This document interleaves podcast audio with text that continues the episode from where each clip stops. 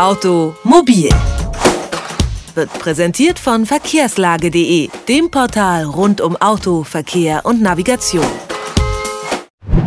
Im August letzten Jahres spendete Frank-Walter Steinmeier seiner Frau eine Niere und brachte so das ewige Dilemma der Organspendebereitschaft in Deutschland wieder auf den Tisch. Denn in Deutschland besitzen derzeit nur rund 20 Prozent einen Organspendeausweis, obwohl die Bereitschaft in der Bevölkerung deutlich höher ist.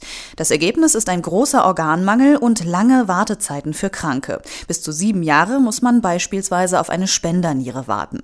Bislang kommt als Spender nur in Frage, wer einer Organentnahme aus ausdrücklich zugestimmt hat.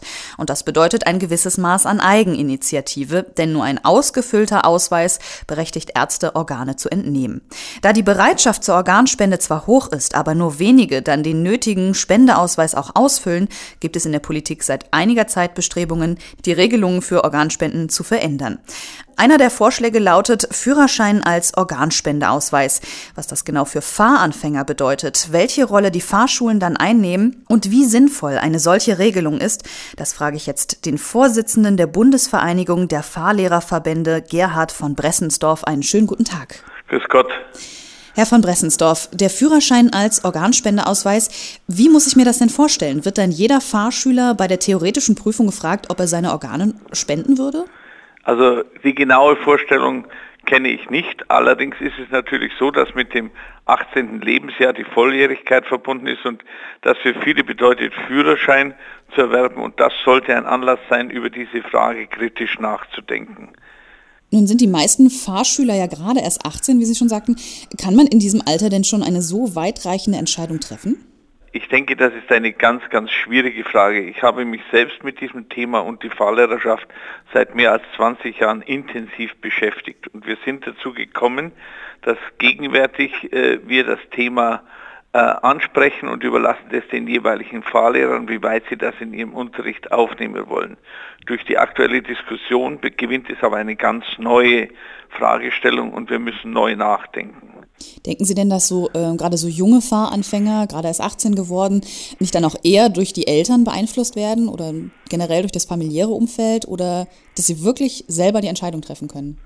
Also ich glaube sicher, dass hier Einflüsse nicht nur durch die Eltern, sondern auch durch Gleichaltrige erfolgen und wir halten es auch für wichtig in einer so entscheidenden, wichtigen Frage, halten wir es für notwendig, dass eine umfassende Diskussion kommt, die niemand übrigens abnehmen kann und die man selbstverständlich auch im Laufe des Lebens korrigieren können sollte.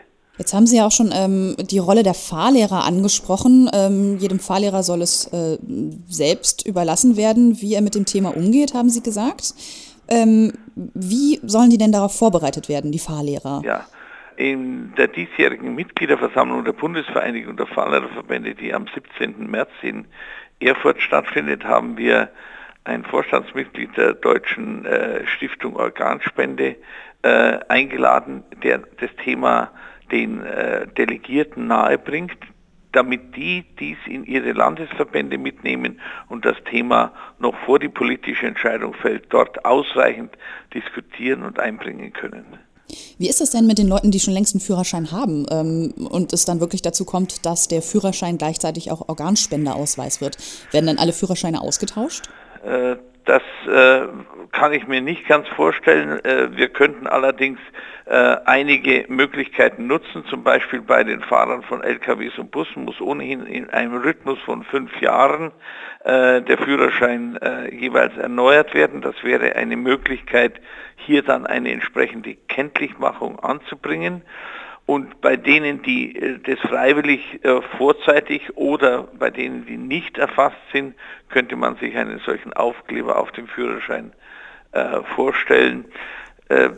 Da ist man noch im Gespräch. Detaillierte Vorstellungen sind an uns noch nicht herangetragen worden. Ich denke, es ist eine hohe politische Entscheidung und dann eine noch wichtigere persönliche Entscheidung.